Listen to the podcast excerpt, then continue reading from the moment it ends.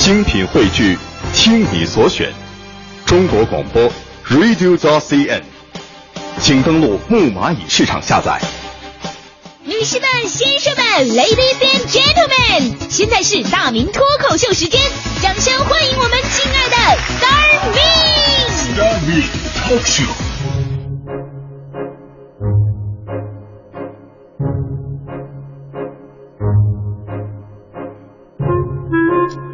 欢迎各位来到今天的大明脱口秀，我是大明。这年头啊，特别流行一个词儿，就是任性啊！任性最好的诠释就是我身边的黄欢同学啊，任性到什么地步了呢？昨天下班非得给我下军棋，下军棋，我一听，嘿呦，哎呀，我我小时候下军棋，方圆五里都都那都有名的，外号军棋小王子，哎，我基本没输过。但昨天跟黄欢下，输的我真的是眼泪都哭没了。你这不能怪我呀，黄欢手里的棋子儿能力太强。他的工兵能拆地雷不说了，居然还能拆炸弹啊！我说你这不合理啊！工兵只能拆地雷，他拆不了炸弹。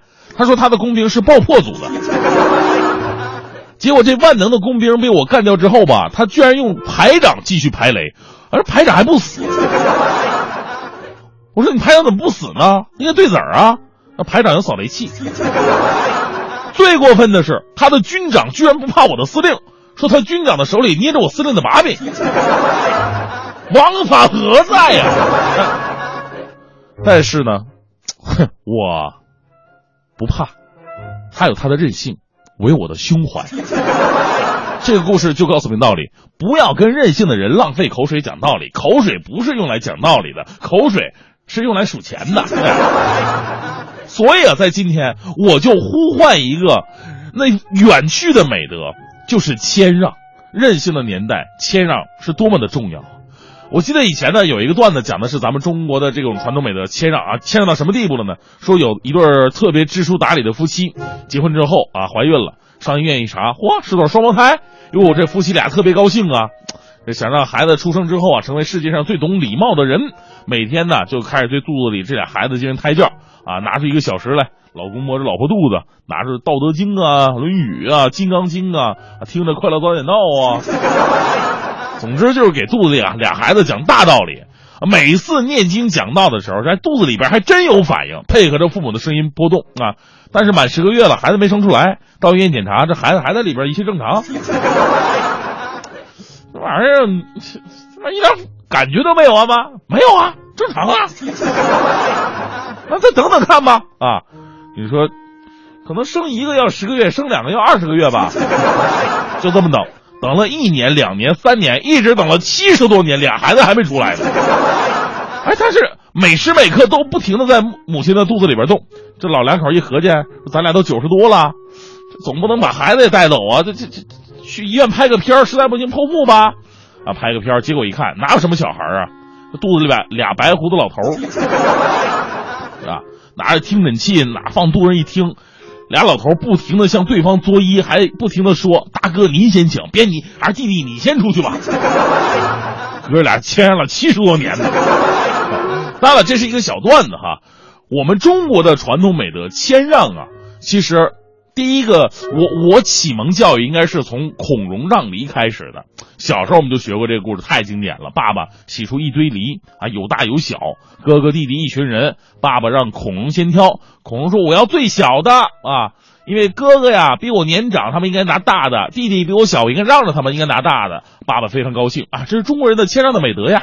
爸爸走了之后，哥哥弟弟们围过来呀，摸着孔融的脑袋夸赞他：“嘿，要是以前这样也不好了吗？啊，还用以前挨那么多揍吗？”啊，后半段是我自己瞎加的。孔融啊，是一个特别值得学习的人。我插句题外话，如果孔融真的像我刚才说的那么圆滑也就好了。历史上的孔融的优点呢是靠好客，这个跟他小时候让梨还真的有关系。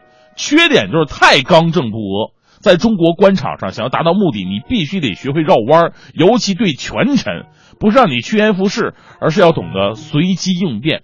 孔融啊，就是因为在官场上太刚烈，最后被曹操给做掉了。所以我觉得啊，孔融是一个真正让人值得敬佩的人。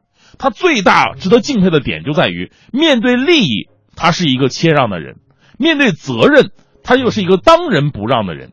而我们现在社会很多人跟这个恰恰相反，面对利益是当仁不让的，少一毛钱都不行，哪怕你看平时排个队，也想方设法往前面挤。所以人家的队是越排越长，我们的队是越排越粗。而面对责任，我们又都是非常谦让的，能摆脱关系就摆脱关系。所以你看，在中国效率最低的管理就是所谓的联合管理。那一刻，你将会化身一个足球，在城市的东南西北角被踢来踢去。某些地方政府在收费缴税方面是当仁不让的，甭管你是外地人、本地人，一视同仁，该交的一分都不能少。但是在解决外地人口就业、孩子上学、教育、生活方面是非常谦让的。你明明缴了税，是纳税人，却享受不到任何的社会服务，你郁闷的找人家，人家说这事儿不归我们管。这是上面的规定啊，所以现在的谦让啊，真的是让人太心碎了。别说这个部门之间了，人和人之间也是啊，人和人之间谦让就一定好吗？你看我和徐翔就是，你可别看我们两个表面关系挺好的，其实那，哎呦，有一次我们两个吧去饭店吃饭，我们俩当时去挑了一家日本的，那日本料理的自助。我俩都是第一次去，我的我平时都吃沙县小吃的人，我没吃过那玩意儿啊。但是呢，为了报积极仇民族恨吧，我俩决定再次联手啊！我吃穷这家日本自助。就是前三天我俩人都没吃东西，到了餐厅已经饿的是眼冒金星了，往那一坐，没没见过吧？这新鲜，还还得盘着腿坐着，这能盘着腿坐能吃得进去自助吗？这这，哎呀，这这太狡猾，太狡猾这个民族，哎呀。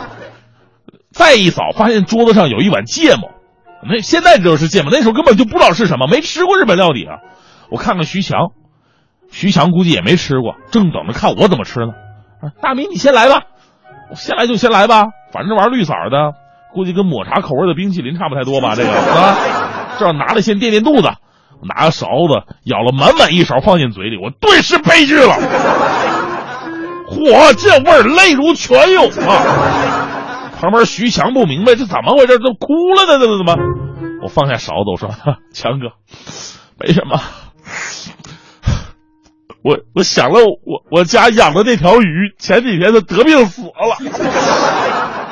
他生前最喜欢吃抹茶口味的冰淇淋了。”徐强心想：我们这抗日救国的，你这这说什么鱼啊？吃才是最要紧的，钱都交了，今天要吃穷这儿，对不对？于是强哥也舀了满满一勺子芥末放进嘴里，顿时他也悲剧了，泪如雨下呀！我还装呢，我说强哥你怎么也哭了？强哥说了，我没哭，我就是在想，那鱼死的时候，你为什么不跟他一起去？